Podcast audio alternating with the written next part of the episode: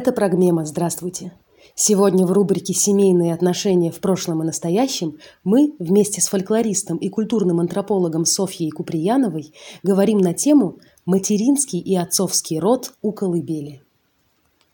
Э, занимаясь темой колыбельных песен, я собрала, как в городе, так и в деревне, я собрала около 40 интервью с современными горожанками и с родителями, а, которые воспитывали своих детей.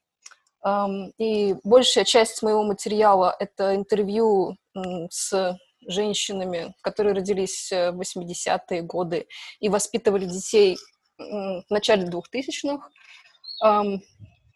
Также у меня представлено поколение, которое родилось в 30-е годы и, соответственно, воспитывали своих детей в 60-е.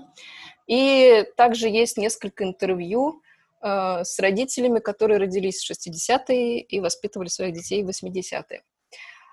Э, помимо того, какие техники успокоения используют современные родители, какие они поют колыбельные, э, меня интересовал также контекст практики. То есть я в своих интервью так или иначе спрашивала о том, кто занимался, кто непосредственно занимался уходом за ребенком, а, кто заботился, и также с какими трудностями сталкивались а, родители в вопросах ухода, либо в отношениях со старшими родственниками или друг с другом.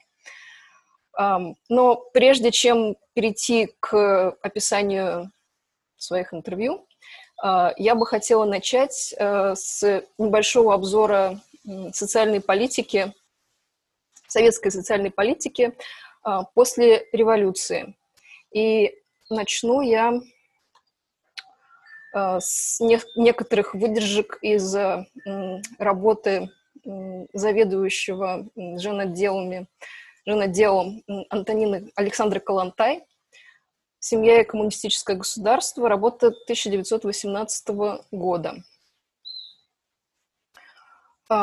Итак, Калантай пишет, «Прежде бывала мать хозяйка за работой в доме по хозяйству. Дети возле нее под ее зорким взором. А, то есть э, ответственный за воспитание Калантай э, назначает и видит мать, только мать. На чем держалась прежняя крепкая замкнутая семья? Во-первых, на том, что кормильцем семьи был муж и отец. Во-вторых, на общем и нужном для всех членам семьи хозяйстве. В-третьих, на воспитание детей родителями. То есть из, э, этой, из этой картины исключаются, э, исключаются старшие родственники, э, и также муж назначается единственным кормильцем семьи, а ответственность на воспитание лежит на женщине. Далее Калантай пишет о том, а, что а, ранее такая полная, полная расширенная семья была а, экономически, экономически выгодной, потому что Э, в рамках семьи производились товары, э, которые могли быть э, проданы, ну, то есть они были задействованы на рынке. Но с тех пор, как эти, это производство домашних товаров, по мнению Калантай, ушло из семьи, и, соответственно, домашнее хозяйство состоит всего лишь навсего из четырех основных работ – это приборка дома, стрипня, стирка белья, штопка и починка белья. Также сюда относится воспитание детей. И согласно Калантай, всем этим занимается женщина, но этот труд э, непроизводительный, не ценный, потому что э, он происходит только в рамках семьи, э, и, соответственно, женщина не задействована в общественном труде, и в общественной экономике государства. И, в общем-то, он даже воспринимается немножко, немножко ущербно и негативно оценивается, потому что вместо того, чтобы заниматься этим неполезным трудом, женщина могла бы проводить время на общественно полезной работе вместе с мужем. Решение этой сложной ситуации видится в обобществлении а, этих э, непроизводительных домашних работ э, через э, передачу их специалистам. То есть предполагается, что будут построены дома младенчества, ясли, колыбельные, детские сады, лечебницы и здравницы, столовые и так далее. И через вот эти общественные институты будет э, решен вопрос об освобождении женщины от домашней работы. Семья перестанет быть нужной, она не нужна государству, а, потому что домашнее хозяйство уже не выгодно государству. Оно без нужды отвлекает работников от более полезного производительного труда. Она не нужна самим членам семьи, потому что другую задачу семьи, воспитание детей, постепенно берет на себя общество. На месте прежней семьи вырастает новая форма общения между мужчиной и женщиной, товарищеский и сердечный союз, двух свободных, самостоятельных, зарабатывающих, равноправных членов коммунистического общества. Нет больше домашнего рабства женщин, нет неравенства в семье, нет страха для женщины остаться без поддержки и помощи с детьми на руках, если бросит муж. А, таким образом, в задачи, которые, в которых задействованы, задачи, семейные задачи, в которых задействованы женщины, это домашнее хозяйство и воспитание детей.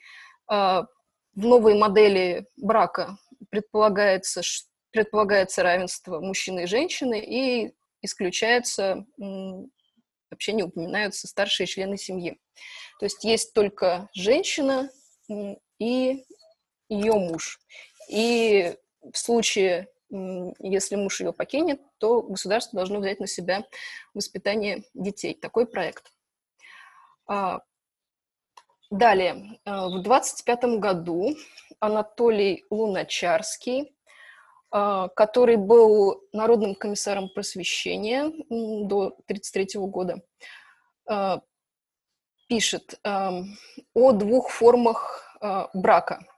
В первой модели Муж полностью обеспечивает женщину, а, на ней домашним хозяйством занимается прислуга, и, соответственно, уходом за детьми занимаются тоже занимаются няни. Но а, в этом случае женщина, согласно Луначарскому, не может э, полностью реализоваться.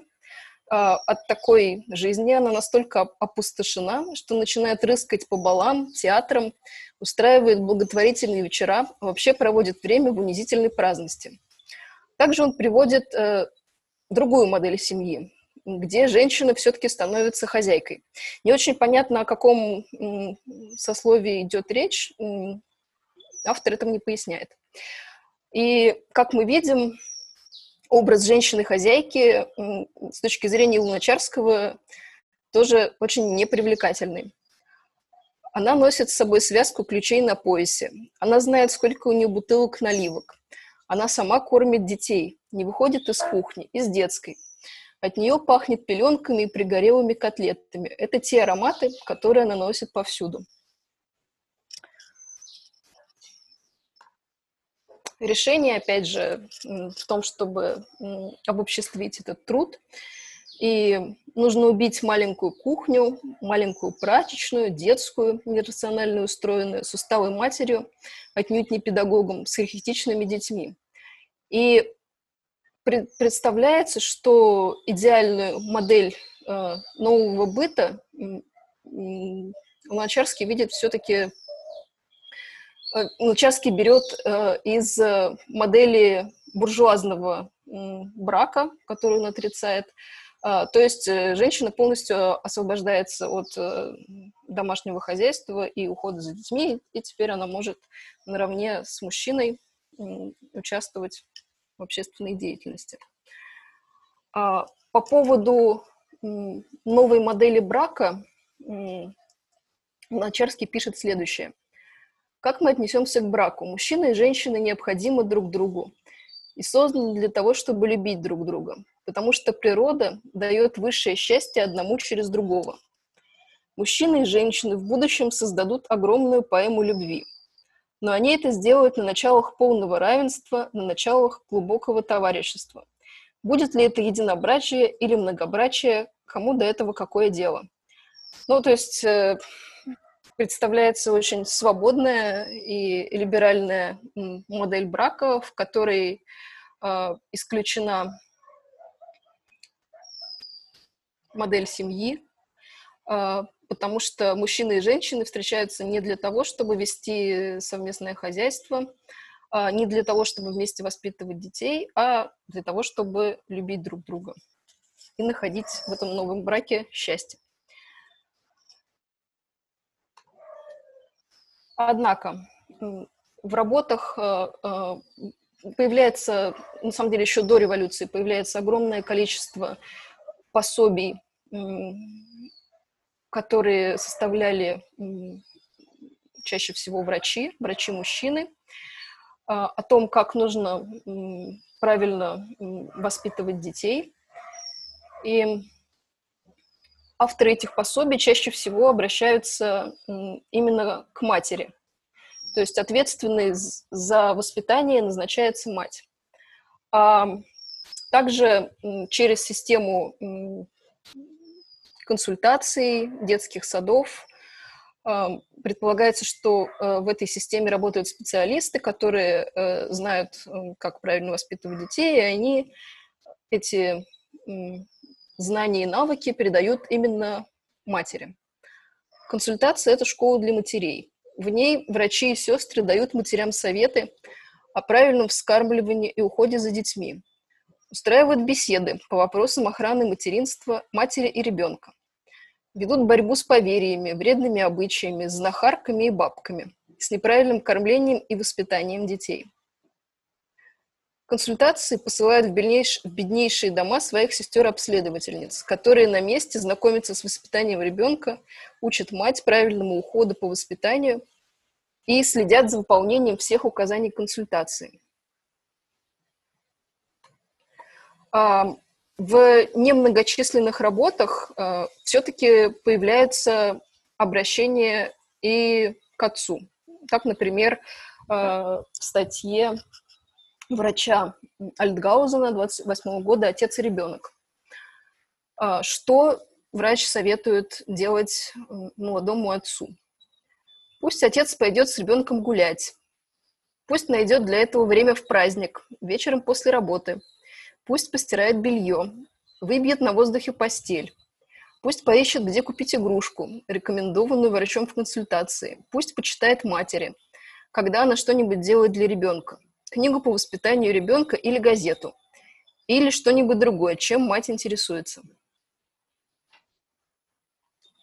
Но э, за три года до этого Луначарский э, также задается вопросом э, о роли отца в семье, о том, какие обязанности он может взять на, семье, на себя.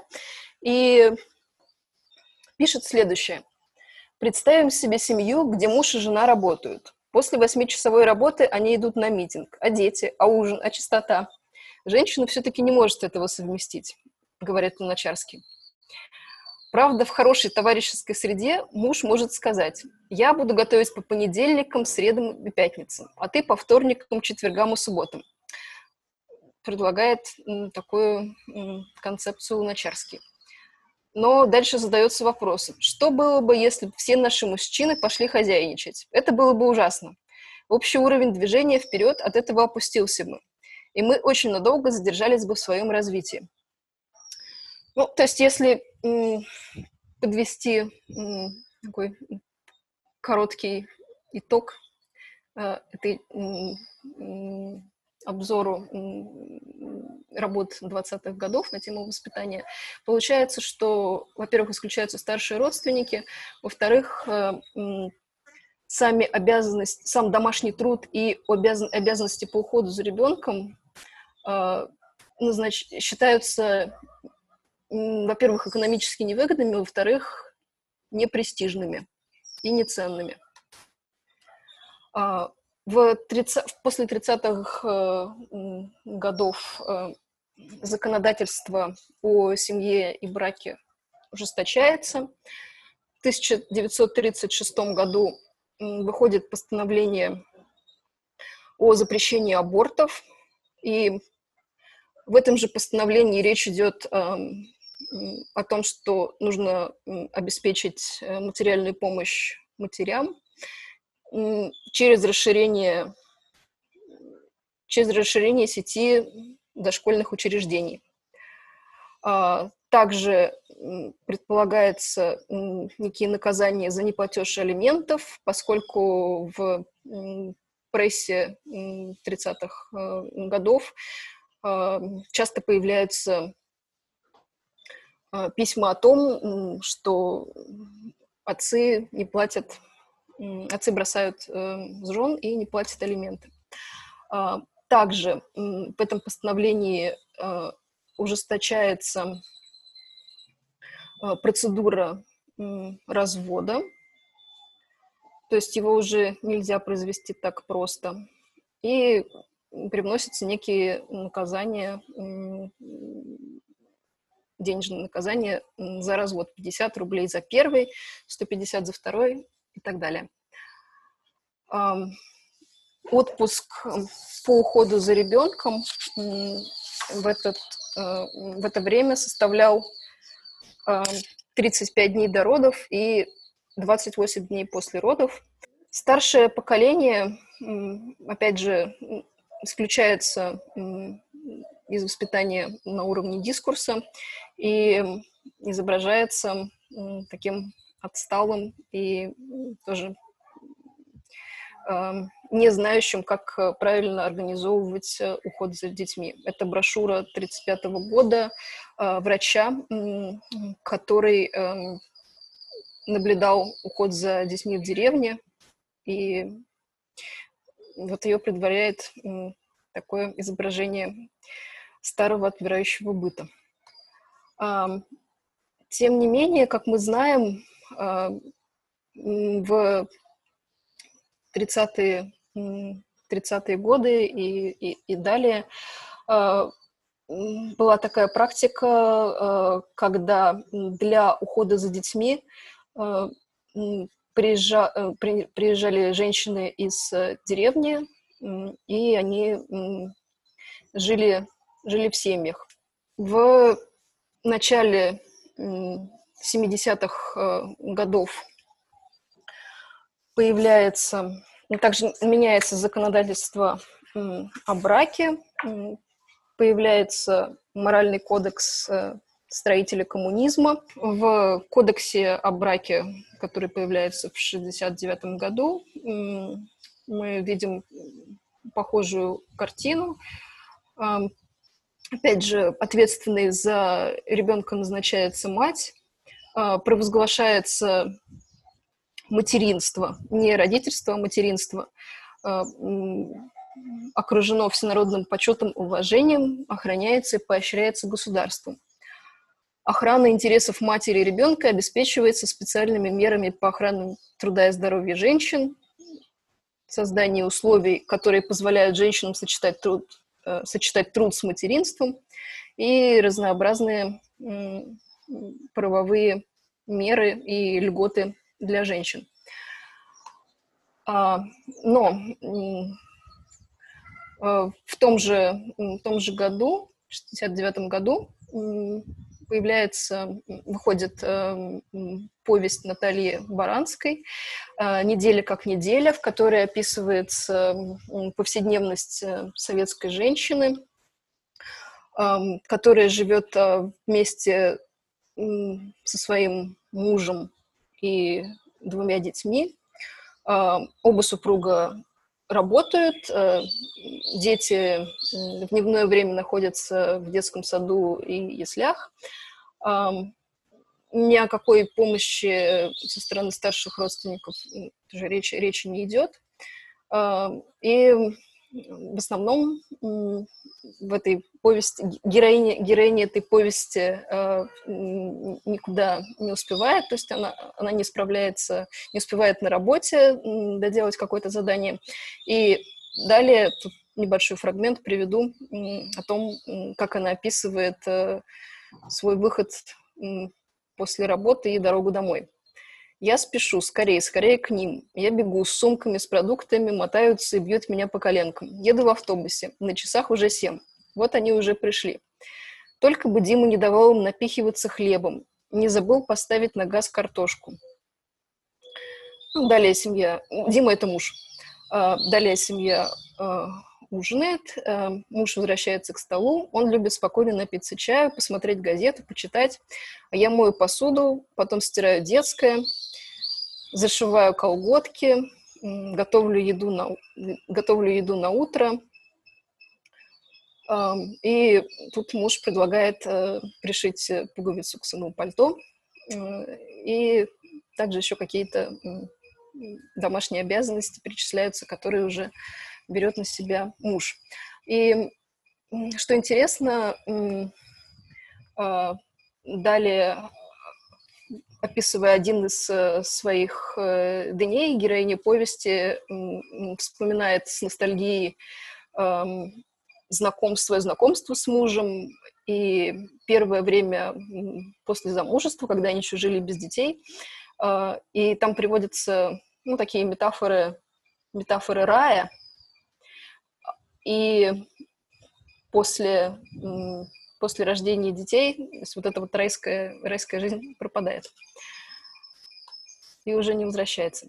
Теперь я перейду к обзору материалов, э, моих, обзору моих записей и начну с поколения которые родились э, в 30-е годы и воспитывали своих детей в 60-е, 70-е.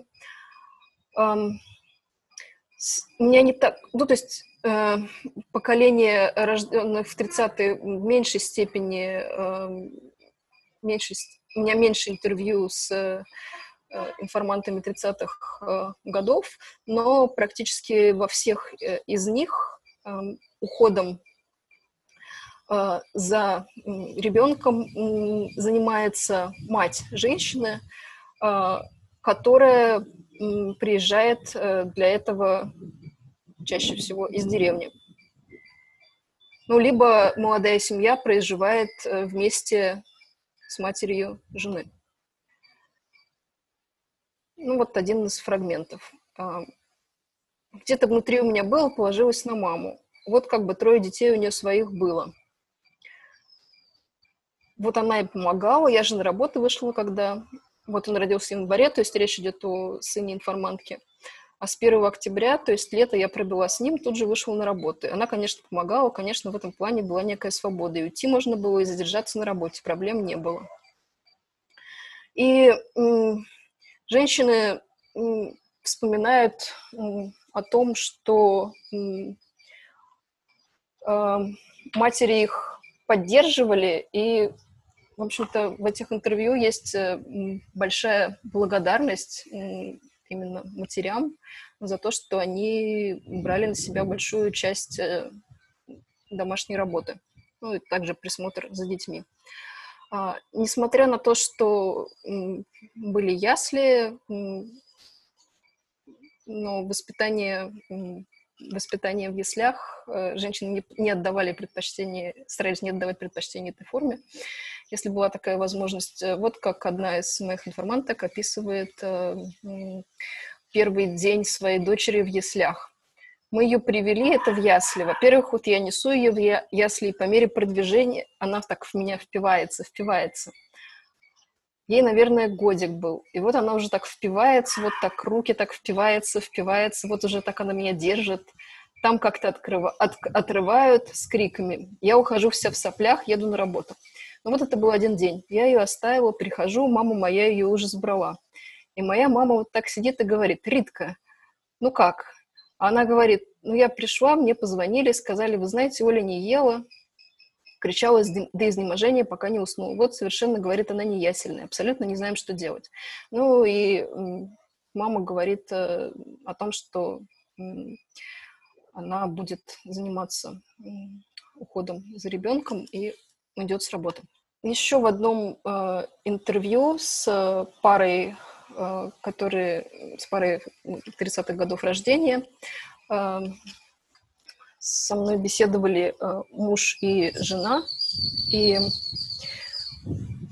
у них не было помощи со стороны старших родственников. А, так получилось, что э, мужу, муж получил э, хорошую работу в Петрозаводске, и они были вынуждены уехать туда. Там не было яслей и детских, дет, детского садика, и лет до пяти за детьми присматривала, присматривала его жена. И в какой-то момент нашей беседы он говорит о том, что винит себя за то, что из-за его из-за того, что у него пошла карьера, жена не смогла реализоваться сама, не смогла сделать свою карьеру.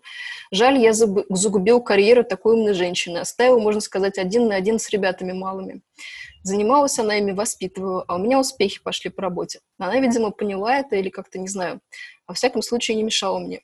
У нее очень хорошая графика была, чертила хорошо, понимала хорошо технику. Но вот не случилось. Скушал я ее карьеру инженера. Далее приведу несколько отрывков, отрывков с женщинами, которые были рождены в 60-е годы. Это интервью с женщиной из город, города Вологды, и ей в уходе за детьми помогала ее свекровь.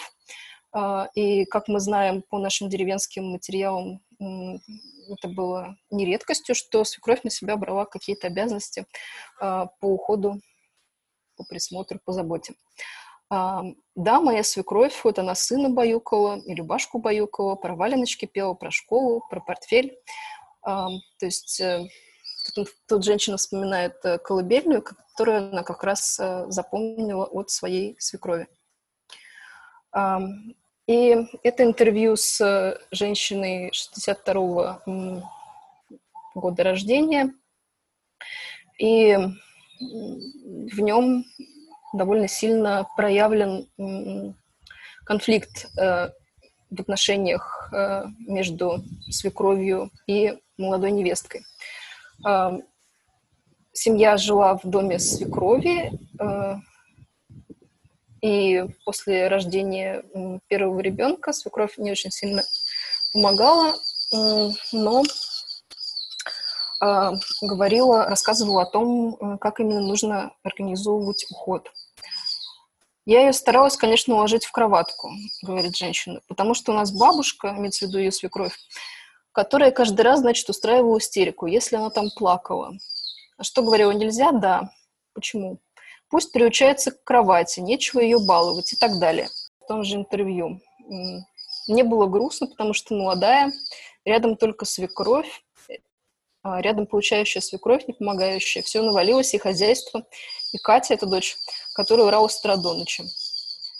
А, что говорила свекровь о том, что мне нужно делать. Спать с собой, э, с собой спать не могу укладывать, кормишь ты ее долго. Ну, кормлю ее, значит, сплю с ней, имеется в виду в одной кровати. Сама ничего не успеваю, потому что нерационально время свое расходую. А, но немножко помогал а, муж, брал на себя какие-то обязанности. Бабушка устранилась, а, и тут еще один эпизод э, из этого интервью. Первые полтора месяца она помогала молодой семье и приносила молочные продукты. А, и в один из, в один из дней когда молодые родители сели ужинать, приходит усталая бабушка с работы, грохает эту сумку, можно сказать, об пол с бутылками. Она думает, что мы так весь день едим. А вот она, бедная, таскается по магазинам. И сказала, все, я больше за вас ничего носить не буду. Сами, как хотите, разъединяем. Значит, все, готовьте на себя сами. И далее, тоже реплика свекрови. Все, я свой долг обществу выполнила, сына вырастила, значит, хозяйка на кухне должна быть одна, и это будешь ты. Конфликт между старшим поколением показан в комедии «По семейным обстоятельствам», которая появилась, э, вышла в конце 70-х э, годов. Э, в фильме речь идет не только об отношениях со свекровью, но и с тещей. С тещей молодая семья живет в доме, в доме тещи, и после рождения дочери они очень рассчитывают на ее помощь, то есть на помощь бабушке. А, ну, у бабушки своя довольно успешная карьера, и она не собирается заниматься, не собирается брать отпуск по уходу за ребенком. А, но далее во второй, во второй части фильма теща тоже сталкивается э, с некоторыми проблемами в отношении с, со своей новой свекровью, когда э, выходит замуж э, за художника. И новая свекровь, ну, в смысле, ее свекровь высказывает к ней те же претензии примерно, а, которые она предъявляла своим, своей дочери и зятю. И перейду, наконец, к последней части. Это интервью с рож... женщинами, рожденными в 80-е годы. А, э, часто встречаются упоминания, что все-таки очень сильно в их воспитании участвовали старшие родственники, как бабушки по материнской линии, и они могли брать э, детей на время летних каникул на лето. Ну, такие упоминания довольно часто встречаются. А, также молодой, в молодой семье муж ну, как-то более, более, больше участвует э, в, а, в уходе. А, например, молодые отцы, ну или не молодые отцы, просто отцы, а, могли присмотреть за ребенком в отсутствие матери, покачать, э, помочь ей искупать или взять на себя какие-то домашние работы. Ну, в этом интервью тоже речь идет о мужчине 74 года, который по очереди э, вместе с женой укладывал дочку.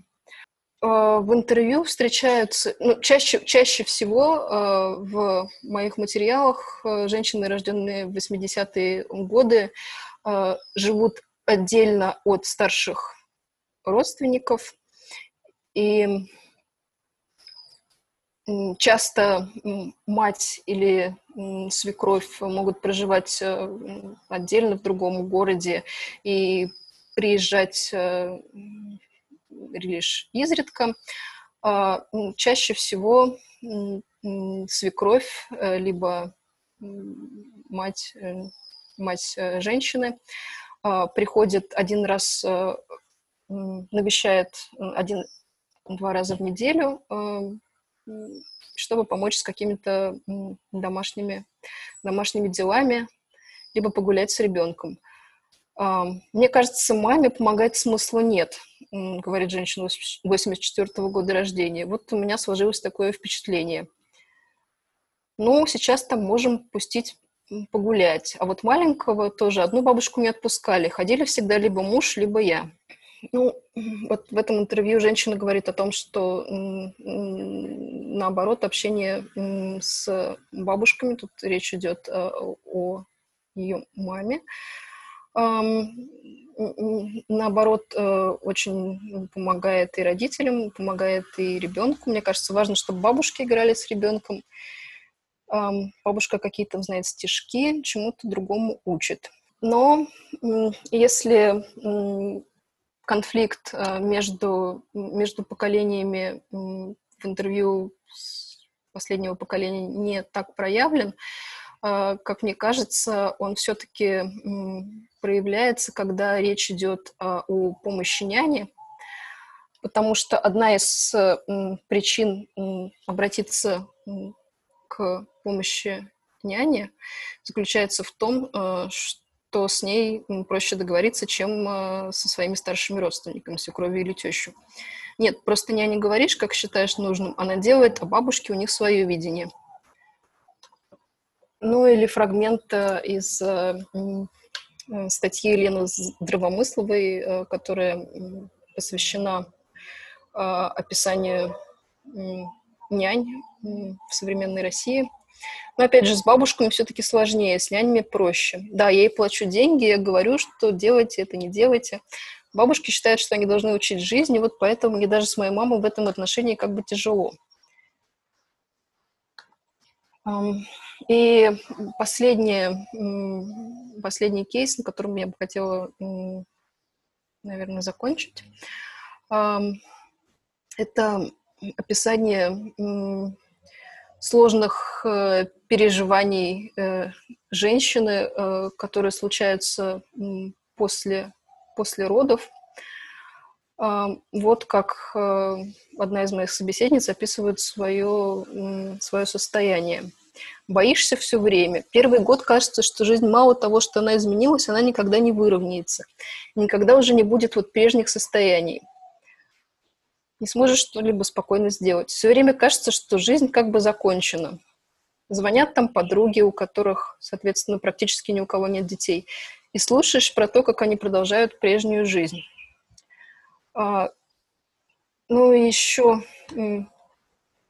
два фрагмента я приведу из а, сборника, который составили психологи в 2017 году. В сборнике приведено 15 интервью с женщинами и 3 интервью с мужчинами, которые воспитывают детей. И практически все пишут о своих э, сложных э, переживаниях либо состояниях сразу после рождения, которые появляются даже несмотря на помощь старших родственников, как, например, в этом фрагменте с одной стороны, какая-то бесконечная любовь к малышу, с другой ощущение растерянности и непонимания, где же тут я, как найти время для себя. Хотя помощи у меня было много, нас очень поддерживала наша семья. А, то есть там помогали бабушки. Заменить меня никто не смог, да я и не хотела. Начинала скучать по Тихону, когда его брала бабушка даже на 15 минут. Еще один фрагмент. Мне было очень тяжело адаптироваться к ощущению беспомощности. Ребенок плачет. Ты, во-первых, не понимаешь причины. И далее. Прежде всего звучит опыт наших мам, которые 30 лет назад растили и считают, что вот надо так, а не это. А в интернете совсем другое пишут. Вся эта противоречивая информация меня раздирала, до сих пор раздирает, потому что точно не знаешь, как правильно и как неправильно. Ну, наверное, у меня пока что нет каких-то больших э, выводов, а, но если обратить внимание вот на эти последние фрагменты, о которых э, э, я говорила, мне кажется, очень важно, что в ситуации рождения, особенно первого ребенка, очень нужна помощь какого-то старшего или компетентного или э, близкого, который э, поймет, разделит это состояние и поможет э, разделить ответственность.